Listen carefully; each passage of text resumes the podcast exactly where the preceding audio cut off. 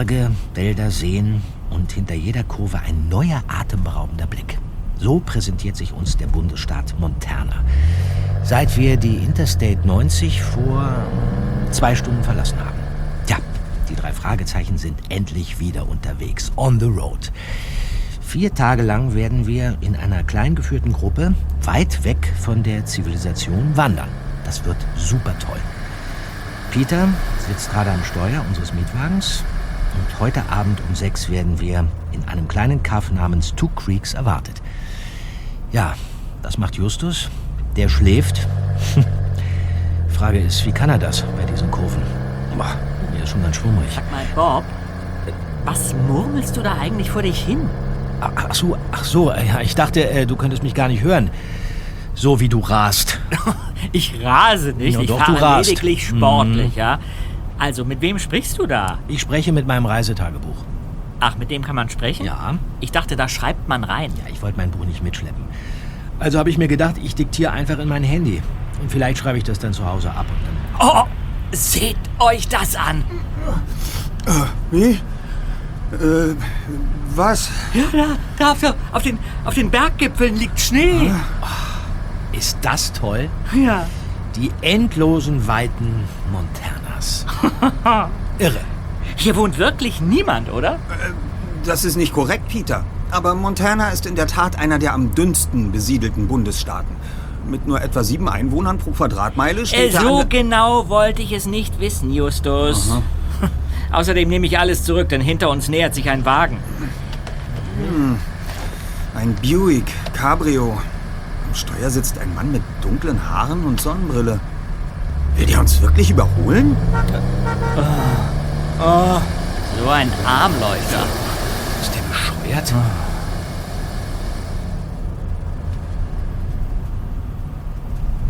Von nun an ging es nur noch bergab. Zehn Minuten nachdem die Straße in das bewaldete Tal eingetaucht war, wurden die drei Detektive von einem großen Schild mit den Worten Willkommen in Two Creeks begrüßt. Doch 300 Meter hinter dem Ortseingangsschild passierten sie bereits das Ortsausgangsschild. Hä? Das, das kann nicht richtig sein. Wieso? Ja, Das Greenhouse, in dem wir uns mit Ralph und den anderen treffen sollen, ist in Two Creeks, nicht dahinter. Wir müssen eine Abzweigung übersehen haben. Ja, dann wende doch einfach und fahr zurück weiter. Ja, das mache ich. Wir sollten jemanden fragen, Kollegen. Da, da, bei dem grauen Holzhaus sitzt ein Mann auf der Veranda. Ah ja. Entschuldigen Sie, Sir. Äh, kennen Sie das Greenhouse? Das Greenhouse? Da seid ihr hier falsch. Ein Greenhouse gibt es hier nicht. Was redest du denn da, Bill Grayfield? Natürlich gibt's hier ein Greenhouse. Halt dich da raus, Karen. Willst du jetzt etwa noch diese drei unschuldigen Jungs verdächtigen? Och, mach dich doch nicht lächerlich. Niemand, der in den Bergen seinen Müll durch die Gegend schmeißt und Wildfallen baut, ist unschuldig. Aha. Ähm, äh, ihr trefft euch gleich mit Ralph Sanders, stimmt's? Äh, ja. Mr. Sanders ist unser Waldführer und, Ich und kann ja sagen, was Mr. Sanders ist. Ein Verbrecher. Nun reiß dich aber mal zusammen. Oh, nur weil Ralph letztes Jahr ein Reh vors Auto gelaufen ist, ist er noch lange kein Verbrecher. Ach was, es ist ihm nicht vors Auto gelaufen. Ich glaube ihm kein Wort. Er ist ein Wilderer. Seit drei Wochen ist die Wintersaison vorbei. Seit drei Wochen bietet Ralph wieder seine Wandertouren an. Und prompt werden auf dem Capricorn Peak Wildtierfallen gebaut. Tja, ich hab mir den Knöchel gebrochen, weil ich in so ein Loch gefallen bin. Ich humple noch immer. Das kann nur Ralph gewesen sein oder einer seiner Naturfreunde. Gören wie ihr. ich kann Ihnen versichern, dass wir nicht vorhaben, Tierfallen zu bauen, Sir. Bill meint es nicht so, Jungs. Bill meint es sehr wohl so. Konservendosen und Plastikmüll liegen da auch herum. Wer soll die denn in den Wald geworfen haben, wenn nicht Ralph und seine Wandertruppe, ha? Und was ist mit diesem Kerl, der jetzt schon zweimal aus dem Wald zum Greenhouse heruntergeschlichen ist, um da am Geräteschuppen herumzumachen, ha? Den habe ich hier vorher noch nie gesehen. Ich möchte ja nicht unhöflich erscheinen, aber wir werden in wenigen Minuten im Greenhouse erwartet. Ist es Ihnen lieber, wenn wir jemand anderen nach dem Weg fragen? Ja, Äh, ein Stück geradeaus, dann die erste rechts, Jungs. Danke, Madame. Und du kommst jetzt rein, Bill Greyfield, und hörst auf, harmlose Besucher unseres schönen Städtchens zu beleidigen. ach, lass mich doch in Ruhe. Auf Wiedersehen. Na dann, Peter, fahr weiter. Ein netter Mann. Und eine reizende Gegend. Das ist toll. Die Leute sind komisch.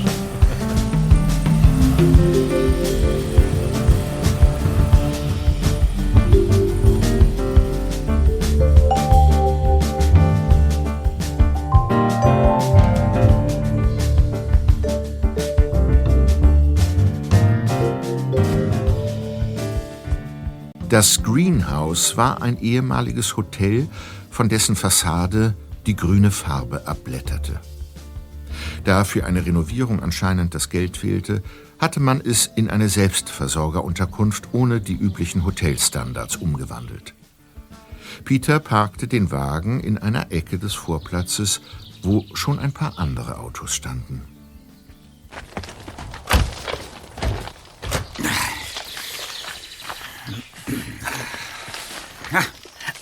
Moment mal, Freunde. Das ist doch das Cabrio von vorhin, oder? Der lebensmüde Fahrer. Da. Das geht ja gut los. Wir lassen unser Gepäck erstmal im Kofferraum und gehen schon mal rein. Kommt, Kollegen.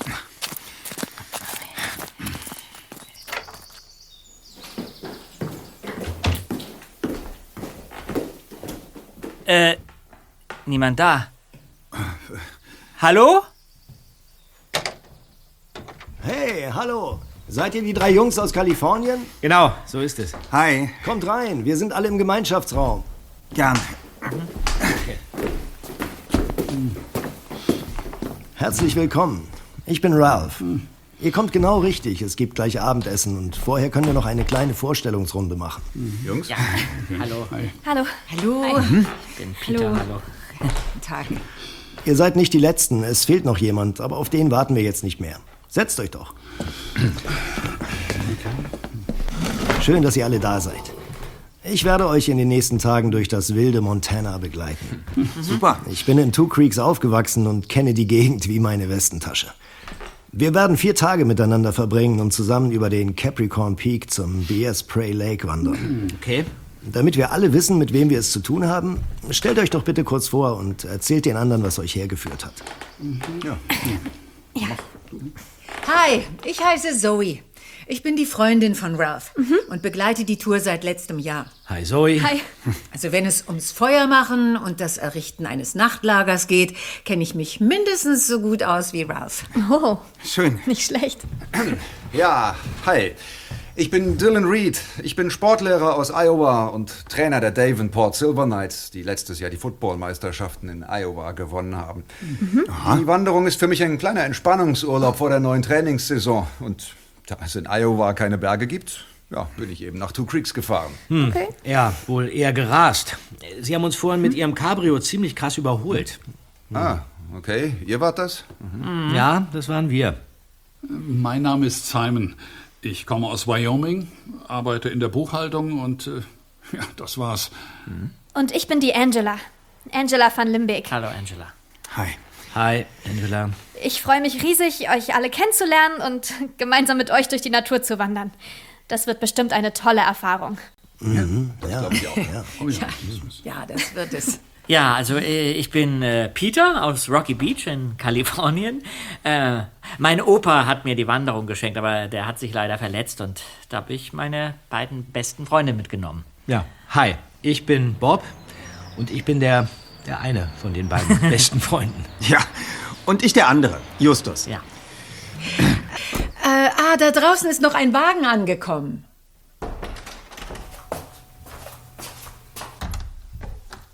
Oh, sorry, ich suche Ralph Sanders. Das bin ich. Du willst zu uns. Komm rein. Ich habe leider deinen Namen vergessen. Eddington. Ah, setz dich doch, Eddington. Das ist mein Nachname. Wir sind verabredet, Mr. Sanders. Ja, zu unserem Kennenlerntreffen.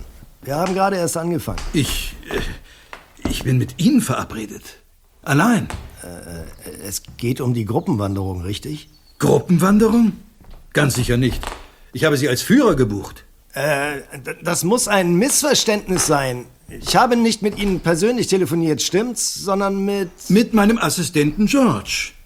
Könnte ich Sie einen Augenblick unter vier Augen sprechen, Mr. Sanders? Ah, aber klar. Zoe, machst du weiter? Also schön. Wo waren wir stehen geblieben? Ähm, äh, Entschuldigung, äh, wo ist denn hier die Toilette? Äh, den Flur runter. An der Rezeption vorbei und dann rechts. Danke. Ralph und Mr. Eddington standen ein paar Meter entfernt im engen Flur. Justus schob sich an den beiden Männern vorbei. Der Waschraum war einfach zu finden. Dort angekommen ließ er die Tür nicht hinter sich zufallen, sondern stellte seinen Fuß dazwischen und spitzte die Ohren. Ich mache es kurz. Ich will keine Gruppenwanderung.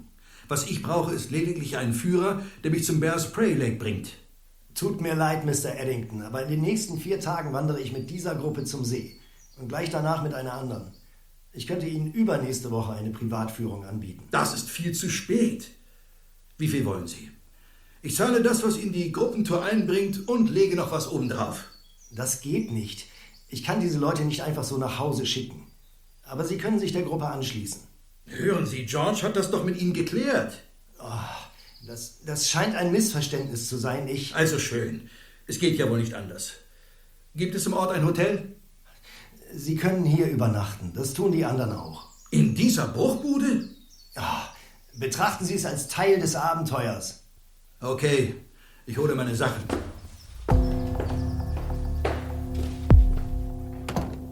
Justus wartete, bis Ralph in den Gemeinschaftsraum zurückgekehrt war, bevor er den Waschraum verließ.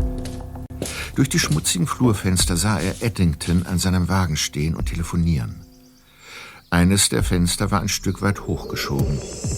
Der erste Detektiv ging in die Hocke und lauschte. Ich weiß nicht, was da schiefgelaufen ist, George. Aber wahrscheinlich war dieser Sanders einfach nur zu blöd zu verstehen, was du von ihm wolltest. Was? Nein, wieso sollte ich abreisen? Ich bin hier, also bleibe ich auch. Und diese Pfadfindertruppe wird mich bestimmt nicht von meiner halben Million abhalten. Ich muss den goldenen Kolibri finden. Nein, ich weiß nicht, wer da mitlatscht. Aber glaub mir, die werde ich schon los. Natürlich ist es riskant. Aber es ist ja nicht so, dass die Polizei jeden Tag vor meiner Tür steht. Nach der Sache am Hafen von Bellingham waren sie nur zweimal bei mir. Ja, ja, ich weiß. Doch jetzt muss ich erstmal mein Gepäck ausladen.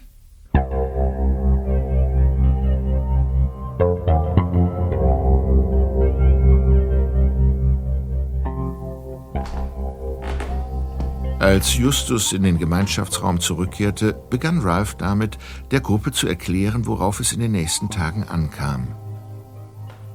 Ein paar Worte zum Gepäck.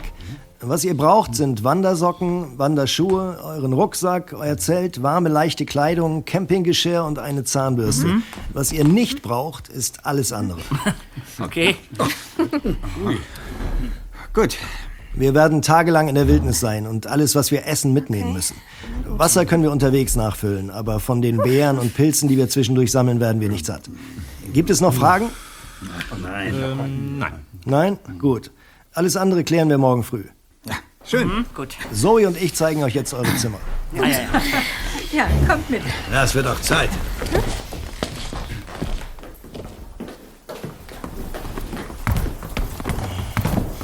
Vorsicht mit dem Teppich! Der Läufer wirft Wellen, da kann man leicht stolpern. Gut zu wissen. Die Teilnehmer der Wanderung waren in einzelnen kleinen Kammern untergebracht. Nur den drei Fragezeichen wies Ralph ein einfach eingerichtetes Vierbettzimmer zu.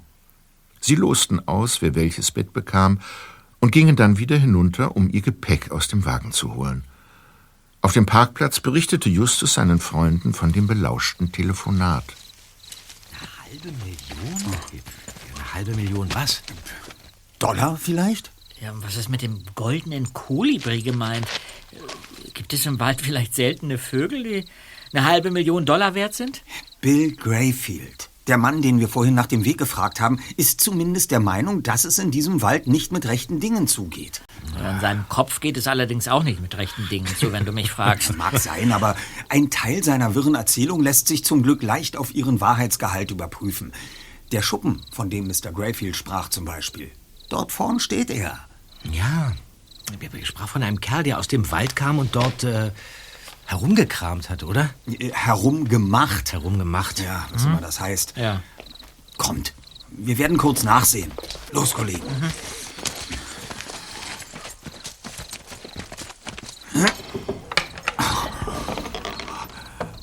Nicht verschlossen. Alles voller rostiger Gartengeräte. Nichts Auffälliges. Da drin müssen wir gar nicht herummachen. Da war seit Jahren niemand mehr. Es ist alles voller Staub. Du hast recht. Moment mal, Freunde. Da, an der Außenseite, das Vogelhäuschen da. Da, da steckt was Weißes drin. Warte mal. Ja, hier. Das ist ein gefalteter Zettel. Ja, anscheinend, anscheinend aus einem Notizbuch herausgerissen. Ja, ja, ja, ja. Und was steht drauf? Was steht drauf? Ja, das ist mit Kugelschreiber geschrieben. Warte mal. Ähm, Thomas brauche dringend Medikamente gegen den Husten. Möglicherweise Lungenentzündung und etwas, womit ich Bären vertreiben kann. Dringend, Ausrufezeichen. Ernie. Bären? Ja. Thomas? Ernie? Was hat das denn zu bedeuten? Na, zunächst, dass es in Bill Grayfields Kopf möglicherweise mit rechteren Dingen zugeht, als man annehmen möchte. Dieses Vogelhaus ist ein toter Briefkasten. Ein Versteck, das man zum Austausch geheimer Botschaften verwendet. Ja, vielleicht hat es der Fremde genutzt, den Mr. Grayfield aus dem Wald kommen sah. Ernie oder Thomas. Heißt Mr. Addington vielleicht Thomas? Das finden wir leicht heraus, aber erstmal sollten wir den Zettel zurücklegen, um niemanden aufzuschrecken. Ich rate zu erhöhter Aufmerksamkeit, Kollegen. Alles klar? Ja. Ich tue wieder zurück.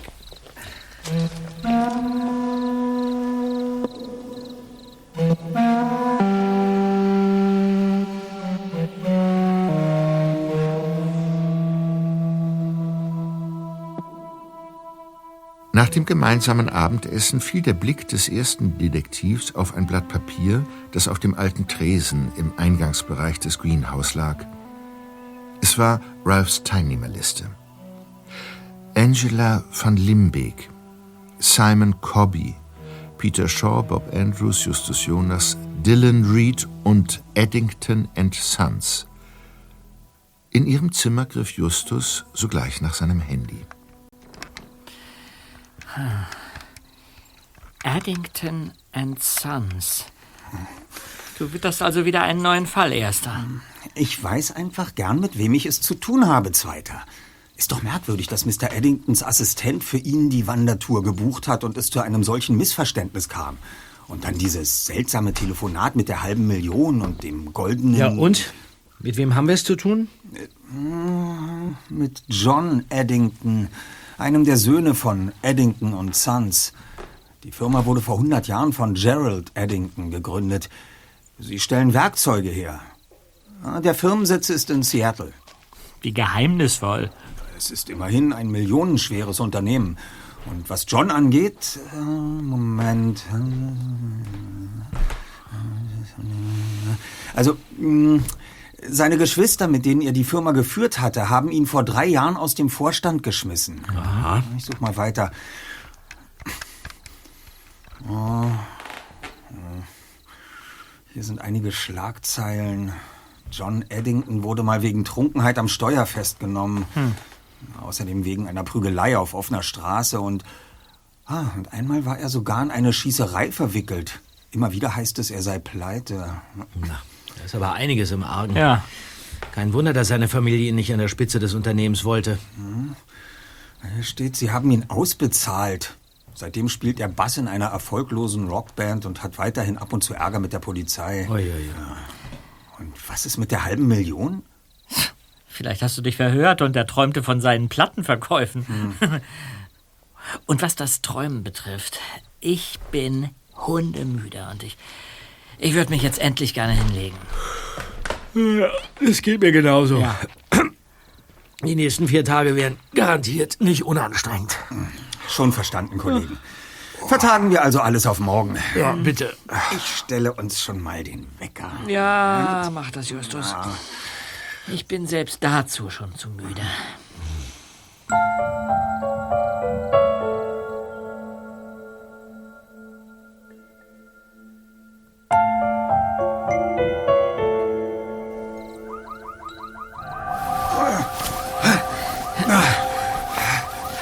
Draußen los?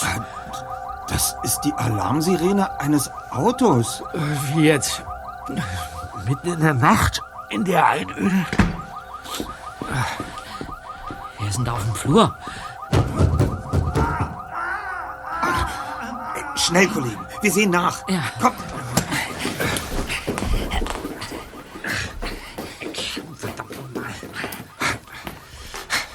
Da ist Zoe. Ralph! Ralph! Pass auf, Zoe! Ich bin über irgendwas gestolpert. Ralph! Ralph, der liegt da unten auf der Treppe.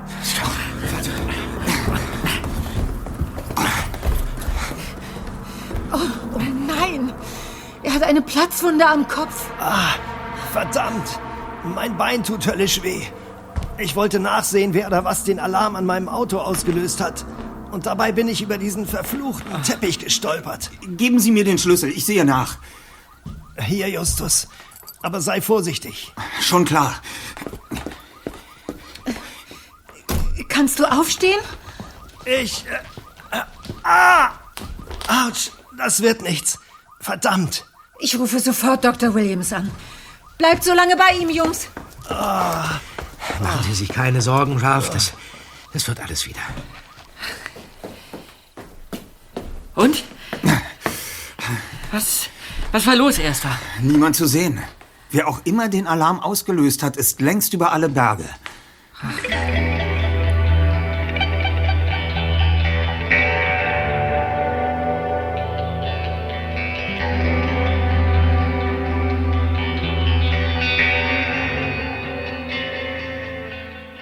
Bereits zehn Minuten später erschien der Arzt, den Zoe verständigt hatte, im Greenhouse.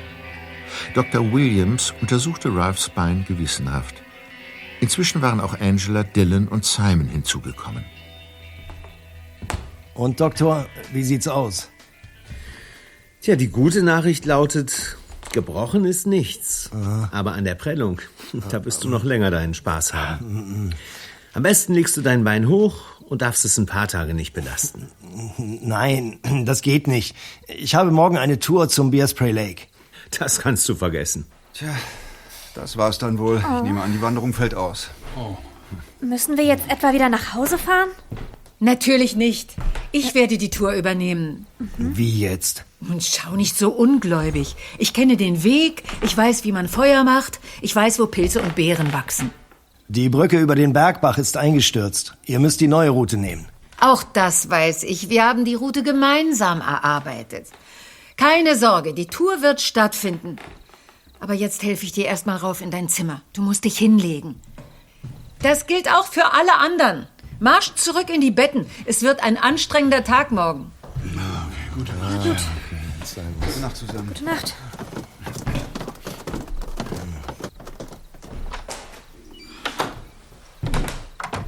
Was ist mit dir, Justus? Warum kommst du nicht? Ich will sehen, worüber Ralph gestolpert ist. Aber möglichst ohne, dass es alle mitbekommen. Worüber soll er schon gestolpert sein? Über den Teppich natürlich. Der Läufer ist total zerschlissen. An mehreren Stellen baumeln dicke, lose Fäden von den Kanten der Stufen herab. Mich wundert, dass es ausgerechnet Ralph war, der gestolpert ist. Er kennt das Greenhouse schließlich gut und hat uns sogar noch vor dem Teppich gewarnt. Ja, aber er war einfach ein bisschen unvorsichtig, wegen des Alarms. Ja. Seht euch das an, Kollegen. Dieser Faden hier, der war an das Geländer geknotet und ist durchgerissen, als Ralph darüber stolperte. Die Andere Hälfte hängt noch hier. Wenn man die beiden losen Enden versuchsweise zusammenführt, spannt sich der Faden und wurde auf diese Weise zur gefährlichen Stolperfalle. Dann hat jemand Ralph eine Falle gestellt. Deswegen auch der Autoalarm. Genau das ist meine Vermutung, Peter.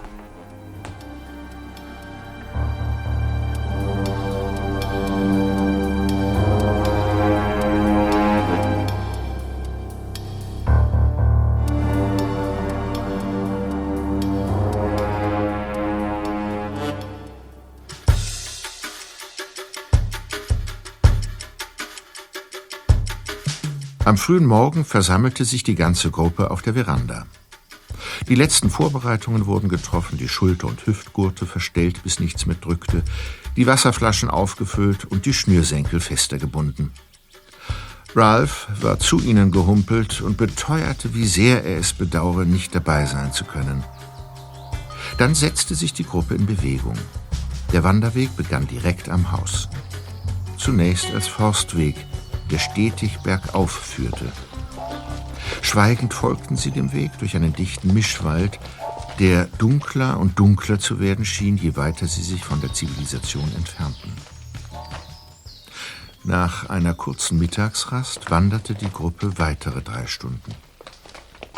Der nunmehr schmale Pfad, auf dem sie unterwegs waren, bog schließlich um einen Felsen, und vor der Gruppe breitete sich eine Lichtung aus. Die Bäume standen weit auseinander, und grünes Licht fiel auf den weichen Waldboden. Nicht weit entfernt rauschte ein Fluss. Sie hatten ihr heutiges Ziel erreicht. Da wären wir. Unser erstes Camp.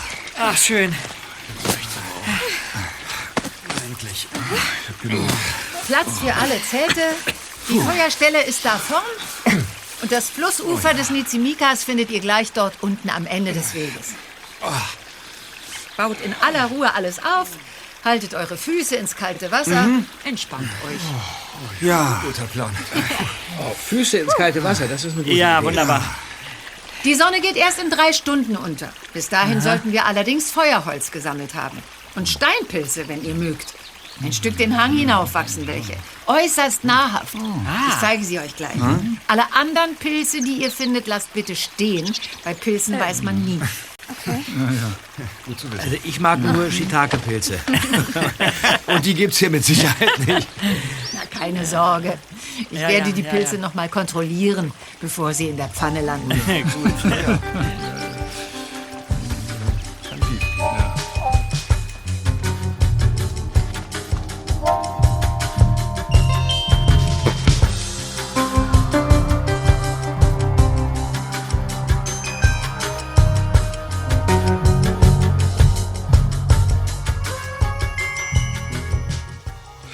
Als der Abend hereinbrach und die Dunkelheit aus dem Wald näher kroch, versammelte sich die kleine Gruppe um das Lagerfeuer und Angela verteilte das Essen auf Aluminiumteller, die reihum weitergereicht wurden. Es gab Reis mit angeschmorten Zwiebeln und frisch gesammelten Pilzen. Als Mr. Eddington seinen Teller entgegennahm, verzog er missmutig das Gesicht. Guten Appetit. Pilze? Ich hab schon mit Fuß angefangen. Ach, kommen Sie schon. Probieren Sie wenigstens, hä? Sie können den Reis doch nicht pur essen. Ich hasse Pilze. Nimm du meinen Teller, Peter, du hast ja noch keinen. Ah, ja. Danke. Ich nehme nur Reis. Mit dem größten Vergnügen. Schon Hunger. Wahnsinn. Während des Essens bemühten sich besonders Zoe und Angela um gute Stimmung, während Simon und Eddington schwiegen und Dylan nur überhebliche Kommentare beisteuerte. Schon bald wurde es still am Lagerfeuer. Auch Peter war müde. Außerdem rumorte es in seinem Magen. Er zog sich als erster in das Zelt zurück und schlief binnen Sekunden ein.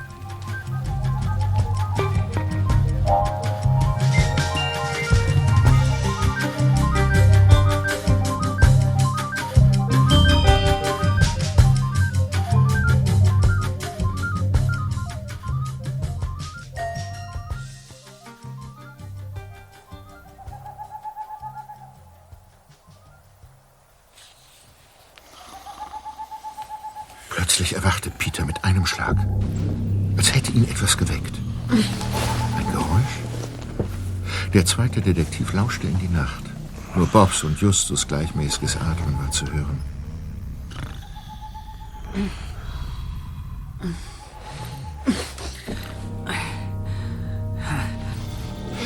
Ihm war flau im Magen und er hatte plötzlich das Gefühl, schnellstens das Zelt verlassen zu müssen, bevor ein Unglück geschah.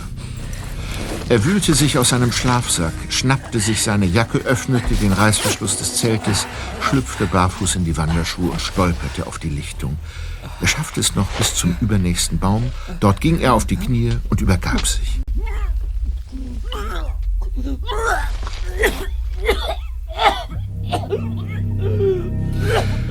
Stöhnend legte er seine schweißnasse Stirn an die raue Kiefernrinde, die sich warm und tröstlich anfühlte. Was war los mit mir? Es, es, muss das, es muss das Essen gewesen sein.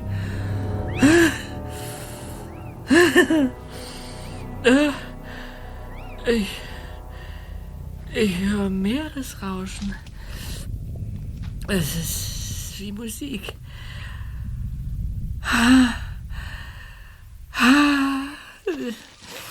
Die Bäume. Die atmen. Die sind alle im Einklang. Der Wald zeigt mir den Weg. Ich muss weiter. Ich muss immer weiter. Immer weiter.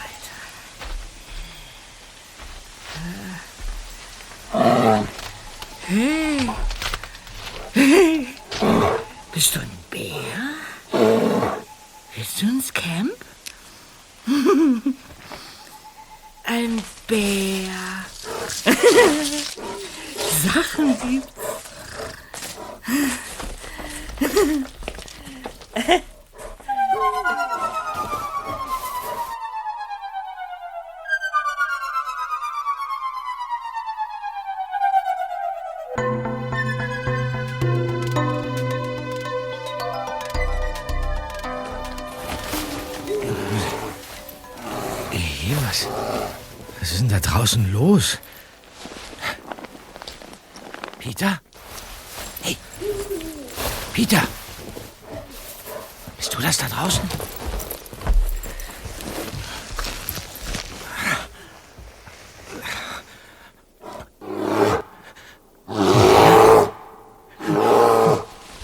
Bär. Ein Bär! Oh nein! Hilfe! Ein Bär! Hilfe! Was? Wie? Was? Ein, Bär? Was? Oh je! Ui, haben wir eine Waffe gebraucht gepackt? Das kann doch jetzt nicht wahr sein. Rennen Sie nicht weg, Angela! Bleiben Sie stehen! Der Bär verfolgt Sie! Ich muss ihr nach! Kommen Sie, Dylan! Wir müssen hinterher! Ja doch! Justus versuchte Angela einzuholen. Die junge Frau rannte um ihr Leben, während der Bär ihr dicht auf den Fersen blieb. Justus schlug einen Haken, um dem wilden Tier den Weg abzuschneiden. Angela flüchtete zum nahegelegenen Flussufer und sprang panisch in das dunkle Gewässer. Justus kam von links angerannt und sprang, ohne darüber nachzudenken, ebenfalls in den Fluss. Er packte die Frau und zog sie schwimmend mit sich auf das gegenüberliegende Ufer zu. Doch die gewaltige Strömung zog die beiden immer wieder flussabwärts mit sich. Justus setzte alles daran, Angela und sich selbst über Wasser zu halten. Sie mussten irgendwie das rettende Ufer erreichen.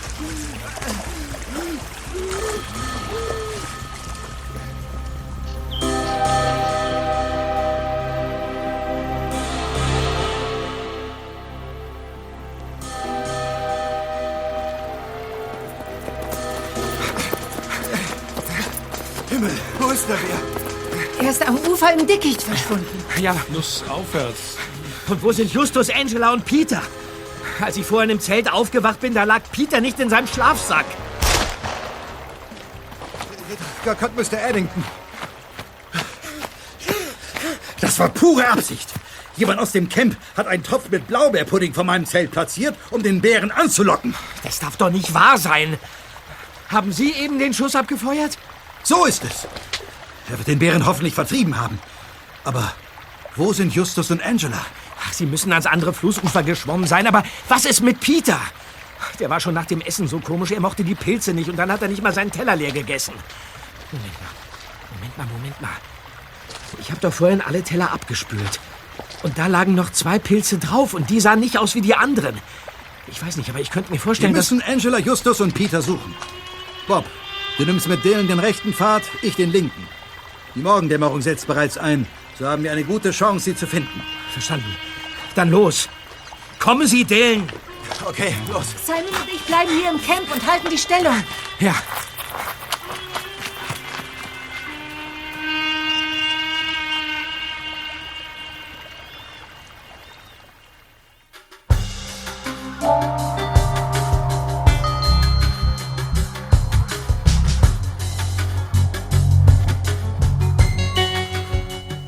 Justus verdrehte die Augen. Seit er mit Angela vor 20 Minuten das rettende Flussufer erreicht hatte, ging ihm die junge Frau gehörig auf die Nerven. Sie quengelte, weil sie am Flussufer kaum vorwärts kamen. Und sie hatte auch noch recht damit. Justus versuchte, flussaufwärts eine Stelle zu finden, um den Fluss zu überqueren. Gegenüber dem Camp erneut durch den Fluss zu schwimmen, war keine Option. Die Strömung war einfach zu stark. Das Flussufer war unwegsam. Bereits dreimal hatten sie große Bögen geschlagen, um dann bestürzt festzustellen, dass sie noch keine 50 Meter weit gekommen waren. Ah, bist du sicher, dass das jetzt der richtige Weg ist? Hier gibt's doch auch kein Durchkommen. Alles voller Gestrüpp und alles voller Dornen, oh, die ich nicht mal sehen kann, weil ich bei meiner Flucht vor den Bären meine Brille verloren habe. So kommen wir nie zum Camp. Ja, Sie haben recht, Angela. Es, es hat keinen Zweck. Das sage ich doch die ganze Zeit. Und was machen wir jetzt? Umkehren. Nicht weit von hier mündet der Niziimika in den See. Den können wir durchschwimmen und dann auf der anderen Flussseite zurückgehen. Wir bräuchten dann vielleicht noch eine Stunde bis zum Camp. Aha. Einverstanden. Dann los. Aha.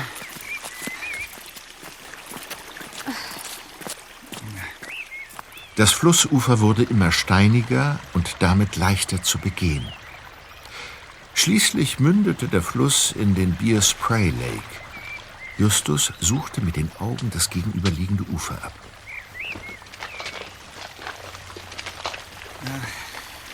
Diese Stelle scheint mir geeignet zu sein. Wir sollten keine Zeit verlieren und gleich ans andere Ufer schwimmen. Ah, Also schön. Oh, das Wasser hier ist ja noch kälter als im Fluss. Oh, Das schaffe ich mir im Leben. Unsinn. Los jetzt! Die Strömung hier ist ja viel zu stark. Das ist doch vollkommen wahnsinnig. Durchhalten, Angela. Wir müssen es schaffen.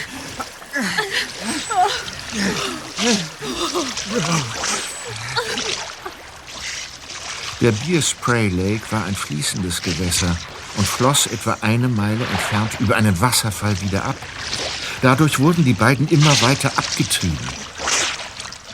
Doch zehn Minuten später erreichten sie das andere Ufer und gingen an Land. Oh,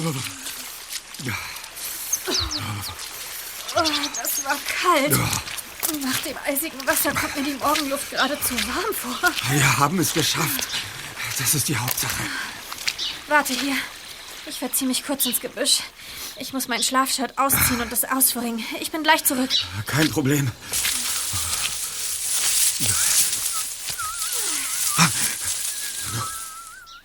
Wer ist das denn?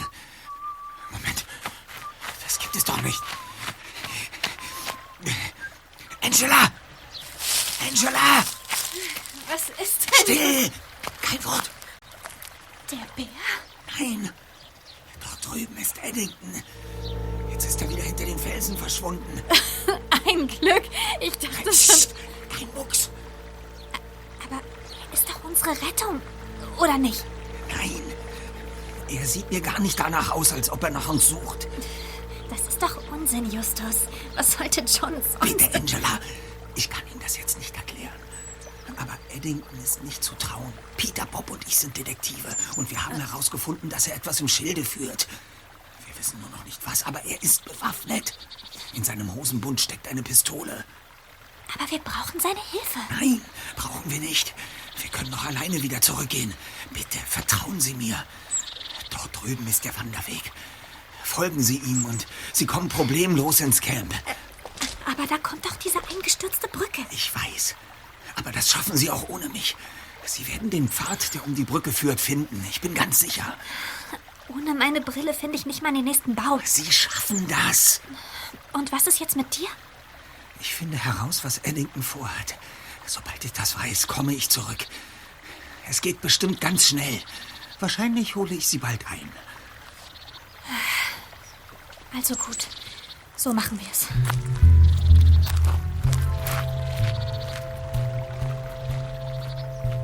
Gemeinsam schlugen sie sich bis zum nahen Wanderweg durch. Angela wandte sich nach links, Justus nach rechts. Schon nach wenigen Minuten tauchte John Eddington vor Justus auf. Der erste Detektiv hielt Abstand, um nicht entdeckt zu werden. Eddington stapfte durchs Unterholz und war bald zwischen einer Ansammlung von Weiden verschwunden. Justus musste näher heran. Lautlos erreichte er das Seeufer. Die Zweige der Weiden reichten bis zur Wasseroberfläche. Als Justus näher kam, bemerkte er, dass etliche Äste und Zweige mit einer Schnur zusammengebunden worden waren, um den natürlichen Sichtschutz noch dichter zu machen. Nur hier und da schimmerte es hell hinter dem dichten Grün hervor. Endlich war der erste Detektiv nahe genug, um den Vorhang aus Zweigen beiseite schieben zu können. Ein Wasserflugzeug. Mit einem Seil an den Baumstamm gebunden, damit es nicht abtreiben kann. Die Tür zur Pilotenkanzel steht offen. Mr. Eddington? Mr. Eddington? Ich muss es riskieren. Hallo Justus. Hab ich's mir doch gedacht. Hände hoch. Sie haben mir eine Falle gestellt. Oh ja, ich sah dich durchs Fenster. Du und deine Freunde wart also die ganze Zeit hinter mir her. Ich wollte es erst nicht glauben. Aber dein Kumpel Bob hat mich schon gestern Nacht beim Telefonieren belauscht. Stimmt's? Und dann so getan, als würde er Musik hören. Wirklich clever. Wart ihr das etwa auch mit dem Bären? Mir ist durchaus aufgefallen, dass Sie sich beobachtet und verfolgt fühlen, Mr. Eddington. Aber von welchen Annahmen auch immer Sie ausgehen, Sie liegen falsch. Wer hat euch engagiert? Niemand. Hört zu, Junge. Mir ist schon klar, dass ihr nicht die Drahtzieher seid. Aber ich will einen Namen. Wer steckt hinter der Sache am Hafen? Ich weiß es nicht. Aber du weißt, wovon ich rede. Also raus mit der Sprache. Ich weiß, wovon Sie reden, weil ich ein Telefonat von Ihnen belauscht habe. Mir ist aber nicht bekannt, was genau sich am Hafen von Bellingham abgespielt hat. Das Gold gehört mir. Verstanden? Wer hat mich verraten? Los, raus mit der Sprache. Ich sage Ihnen alles, was ich weiß. Legen Sie die Waffe weg. Wir machen hier bloß eine Wanderung. Doch seit wir vorgestern in Two Creeks ankamen, sind einige seltsame Dinge geschehen, die unsere Aufmerksamkeit erregt haben. Was für Dinge? Bill Grayfield, ein Einwohner von Two Creeks, berichtete uns von merkwürdigen Geschehnissen rund um den Capricorn Peak, für die er Ralph Sanders verantwortlich machte. Weiter! Irgendjemand scheint hier oben sein Unwesen zu treiben. Dann der nächtliche Autoalarm und Ralphs Sturz von der Treppe. Uns kam das seltsam vor. Als würde jemand die Tour sabotieren wollen. Und dann Sie. Sie wollten Ralph als Privatführer engagieren, haben sich nur widerwillig der Gruppe angeschlossen und geheimnisvolle Telefonate geführt, in denen es um eine halbe Million, um Gold und um einen Kolibri ging. Der Kolibri, das ist dieses Wasserflugzeug hier, richtig? So ist es. Seid ihr Privatdetektive oder was? Ganz recht. Wir haben zu Hause in Kalifornien ein kleines Detektivunternehmen und konnten in der Vergangenheit schon eine Reihe verzwickter Fälle lösen. Gute Geschichte. Aber mich könnt ihr nicht täuschen. Den Bären habt ihr auch angelockt. Stimmt's? Irrtum. Der Bär hat mich verfolgt und ich konnte mich nur in letzter Sekunde in den Fluss retten, wo ich fast... Was war das? Wieso bewegen wir uns? Der Kolibri ist doch festgebunden. Ah. Wir treiben wirklich ab. Aber es ist niemand zu sehen. Hast du uns etwa losgebunden? Ganz sicher nicht. Dein Freund Bob oder Peter? War das alles nur Theater, dass er heute Nacht angeblich verschwunden ist? Hat er das Gold etwa geborgen? Antworte! Ich verspreche Ihnen, dass wir unsere Unterhaltung fortsetzen werden, aber wir sollten uns zunächst in Sicherheit bringen.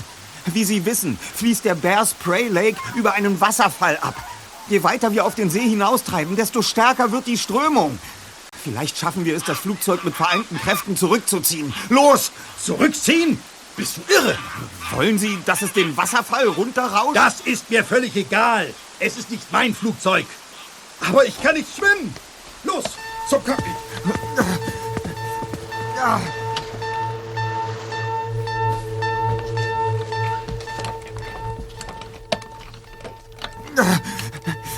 Ja. Alles voller Knöpfe, Hebel und Schalter. Wie startet man dieses Ding? Wir müssen diesen Vogel in Gang und in Sicherheit bringen. Womöglich sind hier noch irgendwelche Spuren, die mir verraten, wo das Gold ist. Hören Sie auf, völlig planlos auf irgendwelche Knöpfe zu drücken. Hast du eine bessere Idee? Ah, ah, hier, hier, hier ist ein Handbuch.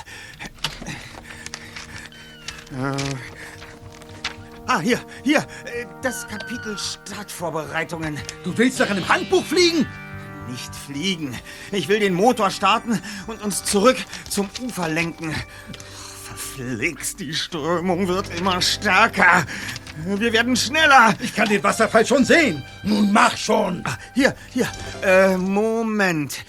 Der rote Hebel. Das müsste die Kraftstoffzufuhr sein. Äh, ah. So, und da es bei einem Wasserflugzeug weder Bremse noch Handbremse gibt, muss man eigentlich erstmal nichts weiter tun, als den, als den Masterschalter zu betätigen. Hier.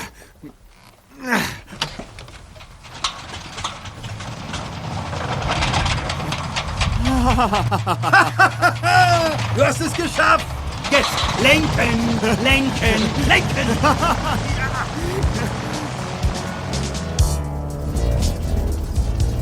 Das Flugzeug bewegte sich. Es glitt nach rechts. Unendlich langsam, wie es schien, aber dann stand es endlich quer zum Wasserfall und kurz darauf bewegte es sich von dort weg und in einem weiten Bogen hinaus aus der stärksten Strömung. Von nun an ließ sich der Kolibri ganz leicht steuern. Innerhalb weniger Minuten hatten sie es zurück zur Weide am Seeufer geschafft. Justus verteute das Flugzeug und ließ sich erschöpft ins hohe Gras fallen. Ah, ich bin fix und fertig. Detektive, ja? Glauben Sie mir jetzt? Wenn du mir glaubst, dass ich hier nicht der Bösewicht bin. Ich glaube Ihnen, wenn Sie mir Ihre Geschichte erzählen. Was tun Sie hier? Woher wussten Sie von dem Flugzeug? Warum haben Sie es gesucht? Also schön. Von Anfang an. Aha. Vor drei Wochen wollte ich etwas sehr Wertvolles von einer Insel vor Bellingham zum Festland transportieren, um es in der Stadt zu verkaufen. Gold. Richtig. Es gehörte meinem Großvater. Er ist der Gründer von Eddington Sons. Hast du vielleicht schon mal gehört? Aha. Mein Großvater hatte kein großes Vertrauen in Banken. Deshalb legte er einen Teil seines Vermögens heimlich in Gold an und hat es versteckt. Dann verstarb er vor ein paar Jahren. Niemand wusste von dem Gold, weshalb ich es erst vor wenigen Wochen entdeckte. Es lag in einem Versteck auf einer kleinen Insel vor der Küste von Bellingham, wo meine Familie seit Jahrzehnten ein Wochenendhaus hat. Das war eine willkommene Überraschung, kann ich dir sagen. Weil Sie Geldprobleme haben, mit denen Sie bereits oft genug in die Schlagzeilen geraten sind. Da hast du wohl recht.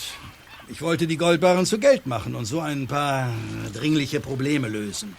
Also vereinbarte ich einen Termin mit einem Händler, lud das Gold in mein kleines Boot und fuhr damit nach Bellingham. Im Hafen passierte es. Aus dem Nichts tauchten zwei maskierte Kerle auf. Sie konnten mich überwältigen und räumten dann in aller Seelenruhe mein Boot aus. Hm. Haben Sie eine Ahnung, wer die beiden gewesen sein könnten? Naja, da kämen so einige in Frage. Ich habe mir nicht nur Freunde im Leben gemacht, musst du wissen. Also, die Verbrecher hatten mich gefesselt, aber ich konnte meine Fesseln unbemerkt an der rostigen Kante des Frachtcontainers, an dem sie mich abgelegt hatten, durchscheuern. Die Gangster waren schon dabei, die beiden Kisten zu ihrem Wasserflugzeug zu schleppen. Ich rief sofort die Polizei. Und dann kam es zu dieser Schießerei. Mit der Polizei? War die so schnell zur Stelle? Nein, es kam zur Schießerei mit mir. Mit so einer Fracht an Bord hatte ich natürlich meine Pistole dabei. Ah. Es war wie im Western. Als dann endlich die Polizei kam, war es zu spät. Das Wasserflugzeug bewegte sich schon aufs offene Meer hinaus. Ich lief hinterher und schoss. Haben Sie getroffen? Ja, doch dazu komme ich gleich. Der Kolibri hob ab und plötzlich waren überall Polizisten. Aber diese Idioten richteten ihre Waffen auf mich, als wäre ich der Bösewicht. Ich wurde sofort festgenommen. Und dann tauchte auch noch eine Zeugin auf, eine Arbeiterin auf dem Weg zu ihrem Job am Hafen, die behauptete, alles beobachtet zu haben. Gar nichts hat sie gesehen, die blöde Kuh. Sie hat lauter dummes Zeug erzählt. Ich hätte angefangen zu schießen und so weiter. Das haben Sie ja auch. Ich wollte mein Gold retten. Die Polizei glaubte mir nur so halb und verdonnerte mich dazu, dass ich die Stadt Washington nicht verlassen darf, solange die Untersuchungen laufen. Woher wussten Sie anschließend denn, wo Sie nach dem Gold suchen mussten? Die Polizei fahndete nach dem Flugzeug. Über das Kennzeichen konnte der Eigentümer ermittelt werden. Ein gewisser Ernie Botnick. Mir sagte der Name nichts. Wahrscheinlich wurde der Mann nur als Pilot engagiert. Die Flugroute konnte etliche hundert Meilen nach Osten verfolgt werden. Aber über Montana verlor sich die Spur. Also musste der Kolibri unbemerkt in der Wildnis gelandet sein. Und ich weiß auch warum. Ich höre? Weil ich den Tank getroffen habe. Und weil die Maschine deswegen Treibstoff verlor, war über Montana Schluss. Der Kolibri musste notlanden. Also habe ich mir mit Hilfe aktueller Satellitenbilder alle Seen in Montana angesehen, die groß genug für eine Landung sind und einsam genug, dass niemand die Landung bemerkt. Ah, und vermutlich auf einer Aufnahme das Flugzeug unter dem Blätterdach entdeckt. Eine beeindruckende detektivische Leistung, John. Das ist wahrscheinlich ein Riesenkompliment aus deinem Mund. Woher kennst du überhaupt meinen Vornamen? Ich habe ihn niemandem gesagt. Hm, Eine kleine Routinerecherche zu Ihrer Person. Äh, doch zurück zum Thema. Sie entdeckten also das Flugzeug auf den Satellitenbildern und suchten daraufhin jemanden, der Sie zu diesem See führt. Ich habe suchen lassen. Mein Assistent George hat das übernommen. So kam es zu dem Missverständnis mit Ralph Sanders. Ich hätte es besser selbst gemacht. Okay. Sie haben sich also widerstrebend der Wandergruppe angeschlossen und nun haben Sie endlich Ihr Ziel erreicht. Aber wo ist das Gold? Weg! Ich dachte, ich finde einen Hinweis im Flugzeug. Fehlanzeige. Es gibt Hinweise. Jede Menge Hinweise sogar. Da wäre zunächst der Name des Piloten, Ernie Botnick. Wir haben gestern in einem Vogelhäuschen beim Greenhouse einen toten Briefkasten entdeckt. Darin befand sich eine geheime Botschaft an einen gewissen Thomas. Absender Ernie. Tatsächlich. Ernie bat um Versorgung mit Medikamenten und um ein Abwehrmittel gegen Bären. Wer ist Thomas? Vermutlich der Saboteur. Derjenige, der von vornherein verhindern wollte, dass die Wanderung stattfindet. Und der vermutlich auch den Bären anlockte, damit wir seinem Versteck nicht zu nahe kommen. Dem Goldversteck. Aber es gibt doch gar keinen Thomas in der Wandergruppe. Hm, Er könnte sich unter falschem Namen angemeldet haben. Das hieße, dass die Wanderroute direkt am Goldversteck vorbeiführt. Wenn ich Ihnen meine Theorie präsentieren darf. Ernie, der Pilot, hält sich seit der Notlandung in den Bergen versteckt. Wir können mutmaßen, dass er das Gold bewacht. Jetzt besteht die Gefahr, dass die Wandergruppe sein Versteck entdeckt. Und Thomas, sein Kumpan und damit vermutlich der zweite Mann, der an dem Überfall in Bellingham beteiligt war, will das verhindern. Dann können wir nur hoffen, dass niemand aus Versehen darüber stolpert. Denn ich weiß von der Polizei, dass Ernie dort kein Unbekannter ist. Er saß wegen einiger Verbrechen schon im Gefängnis. Mit Ernie Botnick ist anscheinend nicht zu spaßen. Mr. Eddington, wäre es möglich, dass wir uns die Satellitenbilder, die Sie von dieser Umgebung haben, noch einmal genauer ansehen können? Na klar, aber was versprichst du dir davon?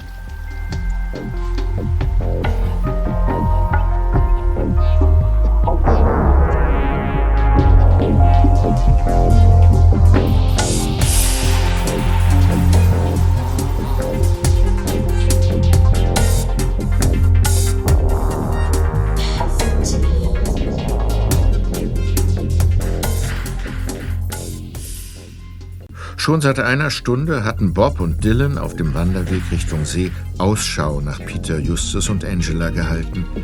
Schließlich erreichten sie den Gebirgsbach, der ihnen den Weg versperrte.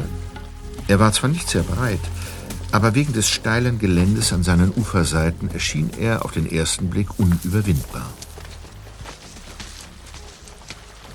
Dylan, das muss der Gebirgsbach mit der zerstörten Brücke sein, vor der Ralph uns gewarnt hat. Ja, oder zumindest das, was von ihr übrig geblieben ist. Da hängen ja nur noch einige Balken und Bretter über dem Bach. Na, dann folgen wir besser dem Trampelpfad dort vorn.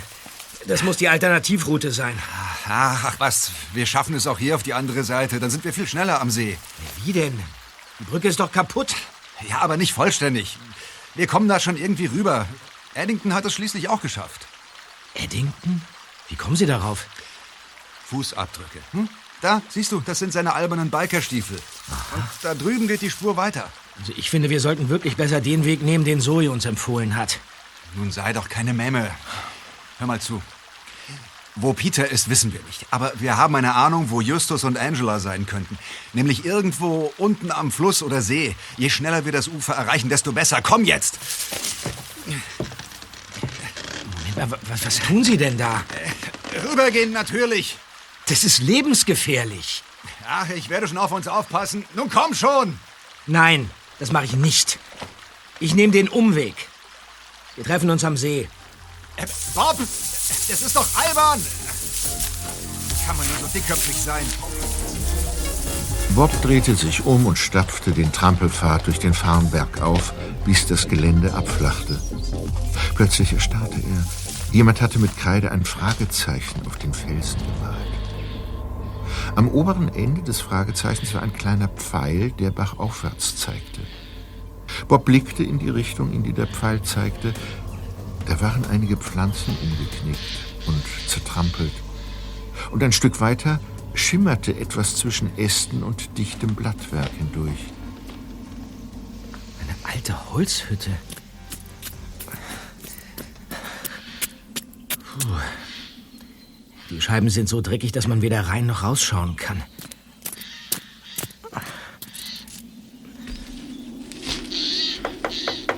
Hallo? Ist da jemand?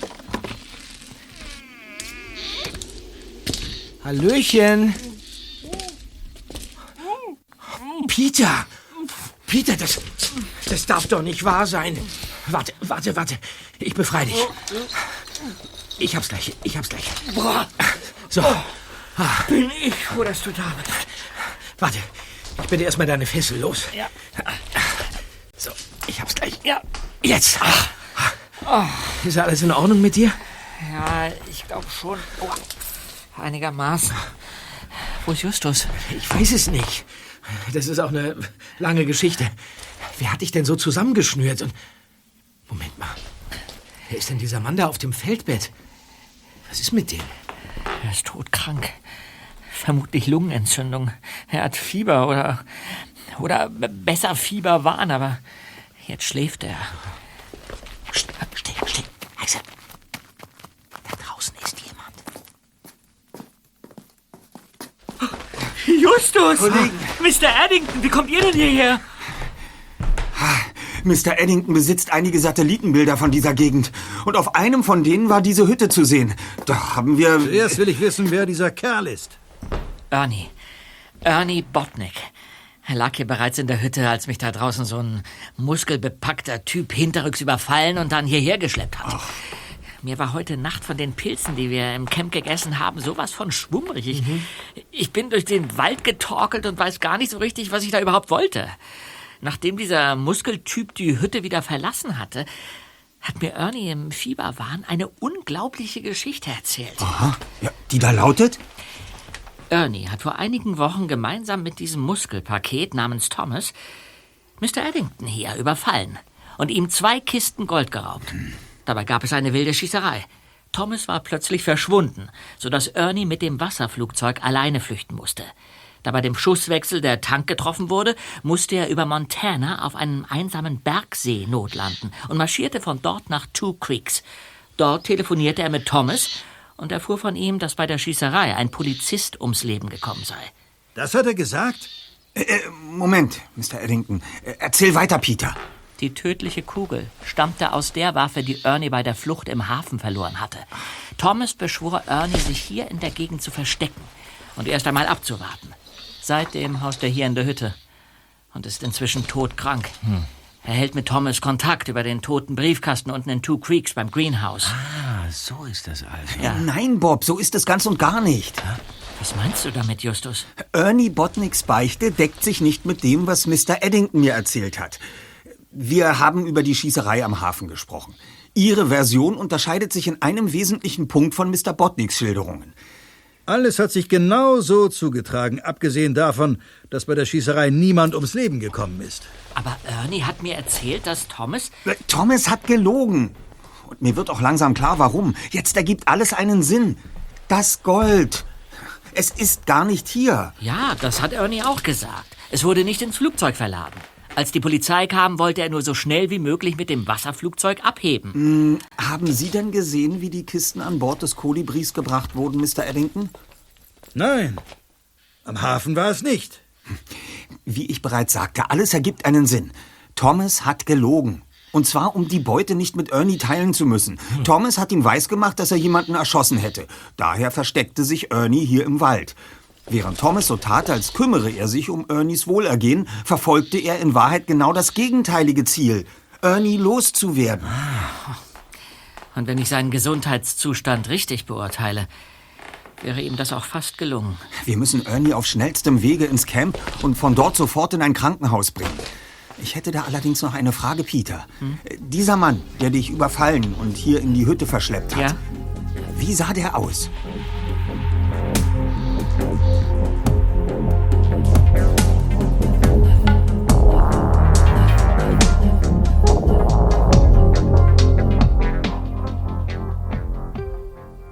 Die drei Detektive bauten mit John Eddington notdürftig eine Art Trage für Ernie Botnick zusammen. Dann machten sie sich auf den Rückweg ins Camp.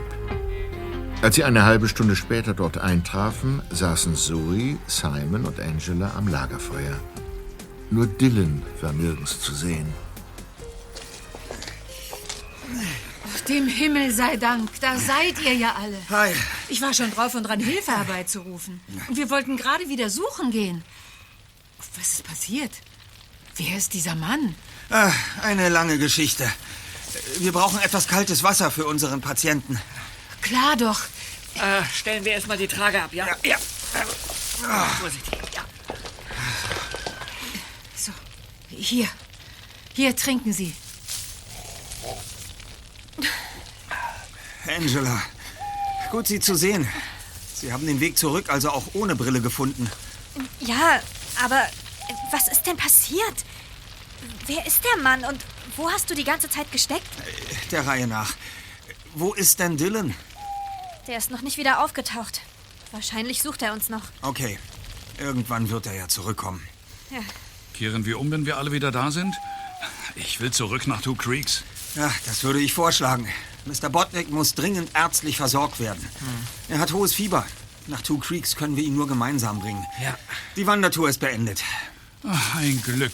Äh, ich, ich könnte schon mal aufbrechen und in Two Creeks Dr. Williams Bescheid geben. Dann kann ich euch mit fiebersenkenden Mitteln wieder entgegenkommen. Das ist eine sehr gute Idee, Angela.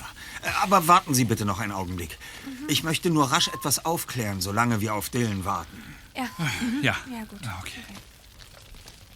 Sie versammelten sich ums Lagerfeuer und der erste Detektiv erzählte in ruhigen und knappen Worten, wer Ernie Botnick war und warum John Eddington an der Wanderung teilgenommen hatte. Zoe, Simon und Angela kamen aus dem Staunen kaum heraus. Unsere Wanderung war von einer Reihe von Zwischenfällen überschattet. Ralphs Sturz von der Treppe, Peters spurloses Verschwinden, der Angriff des Bären und das Abdriften des Flugzeugs, mit dem wir fast den Wasserfall hinabgestürzt wären. Nichts davon war ein Zufall. Jemand wollte die Wanderung sabotieren, damit niemand Mr. Botnick entdeckt und auf diese Weise herauskommt, dass er Mr. Eddingtons Gold gar nicht bei sich hat. Und wer ist dieser jemand? Ein Mann namens Thomas. Aufgrund der Indizien erhärtete sich der Verdacht, dass dieser Thomas unter einem anderen Namen ein Teilnehmer unserer Wandergruppe ist. Also ich war's nicht. Ja, richtig. Sie waren es nicht, Simon. Peter konnte uns Thomas nämlich beschreiben. Und die Beschreibung passt genau auf... George, mein Assistent. Wir sind seit Jahren befreundet. Aber ich hatte keine Ahnung von seiner Vergangenheit oder davon, dass er seinen Namen geändert hatte. Ich habe ihm von meinem Goldfund auf der Insel erzählt. Er wusste von meinen Plänen, das Gold von der Insel zu holen und hat mich verraten. Hä? Wie jetzt? Er hat den Überfall nicht nur arrangiert, sondern war auch höchstpersönlich dabei. Ich fasse es noch immer nicht. Aber nun verstehe ich endlich, warum er in den letzten Wochen immer so beschäftigt gewesen ist. Er musste nämlich alle paar Tage nach Two Creeks, um sich um Ernie zu kümmern. Jetzt weiß ich Bescheid. George alias Thomas wird noch sein blaues Wunder erleben, sobald ich wieder in Seattle bin. Ich kann es kaum erwarten. Ich verstehe das noch immer nicht. Thomas oder George ist doch gar nicht hier. Wie kann er dann für den Bären oder das Flugzeug verantwortlich sein? Er konnte selbstverständlich nicht persönlich auftauchen. Sonst wären John Eddington und er sich ja begegnet. Also hat er jemanden geschickt. Ich gestehe, ich hatte zunächst Dylan und Sie in Verdacht, Simon. Doch nachdem wir wussten, dass Thomas überhaupt nicht in unserer Gruppe ist, haben wir den Kreis der Verdächtigen erweitert und festgestellt, es kommt noch eine weitere Person für die Sabotage in Frage. Ja? Ja. Ähm, bloß einen bestimmten Vorfall, den können wir uns, äh, den können wir uns nicht erklären. Vielleicht können Sie etwas zur Erhellung beitragen, Angela. Ich? Willst du mich auf den Arm nehmen? Keineswegs. Fassen wir mal zusammen. Sie konnten leicht die Stolperfalle auf der Treppe installieren. Sie waren ebenfalls in der Lage, den Alarm von Ralphs Auto auszulösen, ohne das Haus dafür verlassen zu müssen. Ihr Zimmer im Greenhouse geht nämlich nach vorne raus. Ich nehme an, Sie haben etwas von oben aus dem Fenster auf das Auto geworfen. Vielleicht den Basketball, der draußen lag. So ein Unsinn. Außerdem haben Sie Mr. Eddington gestern Abend beim Essen seinen Teller gereicht, den er dann an Peter weitergab. Sie konnten ohne weiteres die giftigen Pilze ins Essen mischen. Zuletzt, Sie waren noch in der Nähe, als ich das versteckte Wasserflugzeug unter der Weide entdeckte. Also kehrten Sie kurzerhand zurück und lösten die Verteuung. Ach, hör doch auf. Für deine Anschuldigung gibt's nicht die geringsten Beweise. So? Meinen Sie? Darüber hinaus haben Sie sich selbst verraten. Na, da bin ich ja mal gespannt. Nachdem wir den See durchschwommen hatten und ich Ihnen von unserem Verdacht bezüglich Mr. Eddington erzählte, erinnern Sie sich? Da fragten Sie mich, was John denn im Schilde führen sollte. Doch zu diesem Zeitpunkt kannte niemand außer uns seinen Vornamen. Er hat ihn mir gesagt. Das habe ich nicht. Aber ich. Ähm, Äh, okay, gut. Äh, verraten Sie uns bitte etwas, äh, das wir uns nicht erklären können. Warum sind Sie Hals über Kopf vor dem Bären geflohen, nachdem Sie ihn doch extra angelockt hatten?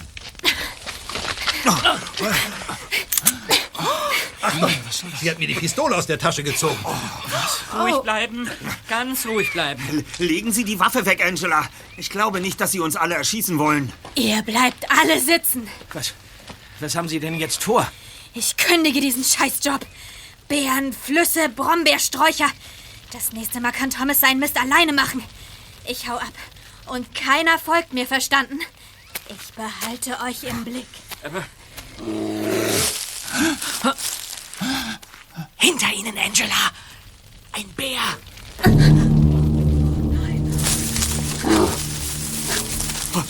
Oh, der, der trottet direkt auf Angelas Zelt zu. Krabbelt er da rein? Was will der da? Das kann es nicht wahr sein. Er kommt wieder raus. Ich glaub das nicht. Seine Schnauze steckt in einem Plastikbecher mit Blaubeerpudding. Ich werde dieses Monstrum erschießen. Nein, nein, nein, nein, nein, nein, nicht, nicht. nicht. Warten Sie. Nein, Peter, tu das nicht. Bleib hier. Hallo. Hallo, mein Großer. Na, erinnerst du dich? Hier gibt es jetzt aber nichts mehr für dich.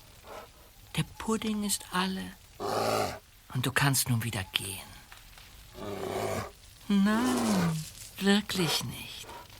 Alles aufgegessen. Auf Wiedersehen. Der Bär trottet tatsächlich los. Und nun geben Sie mir die Pistole zurück, Angela. Ja, doch. Also, Peter, das war wirklich großartig. Zweiter. Ist das jetzt deine geheime Superkraft? Dass du mit Bären sprechen kannst? So ist es. Seit der Nummer mit den Pilzen kann ich übrigens auch fliegen. Ist nicht wahr. Wusstest du das nicht?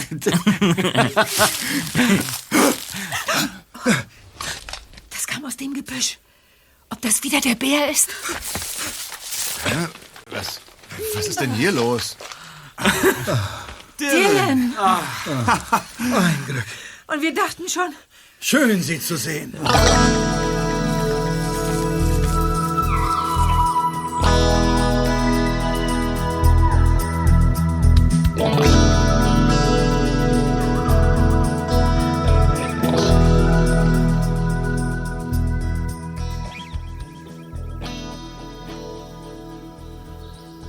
So, Reisetagebuch von Bob Andrews, vorerst letzter Eintrag. Tja, da hat er nicht schlecht gestaunt, unser Dylan. Es hat eine Weile gedauert, ihm alles zu erklären.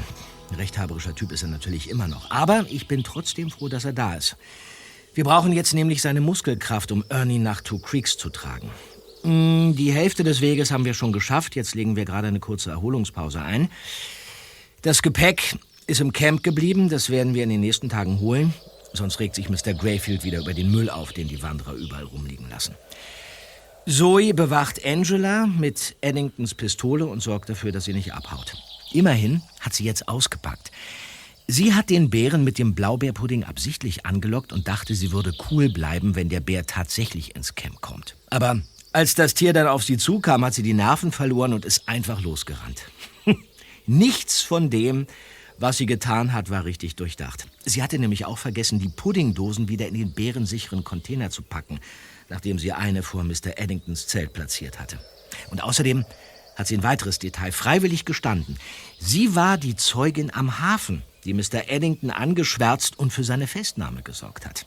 Als Thomas Komplizin sollte sie eigentlich in jener Nacht bloß Schmiere stehen, aber gegen das große Polizeiaufgebot konnte sie natürlich nichts ausrichten. Ja, ähm, hab ich irgendwas vergessen? Oh ja, Bob. Du kannst doch hinzufügen, was Angela mir vorhin im Camp noch verraten hat. Nämlich, wo mein Gold ist. Ah. Aha. Jetzt bin ich aber gespannt, Mr. Eddington. Im Hafenbecken von Bellingham. Als der Polizist auftauchte, schubste Thomas die beiden Kisten kurzhand ins Wasser, um sie später zu bergen. Und da liegen sie vermutlich immer noch. Sie bekommen das Gold also zurück? Sieht ganz so aus. Nicht zuletzt dank der Hilfe dreier sehr kluger Detektive. Gern geschehen. Eigentlich müssten wir Ihnen nun unsere Visitenkarte geben, aber leider haben wir keine dabei. Schickt sie mir doch zu. Das machen wir. Und dann werde ich mir in aller Ruhe die Presseberichte über sie durchlesen. Auweia. Mhm.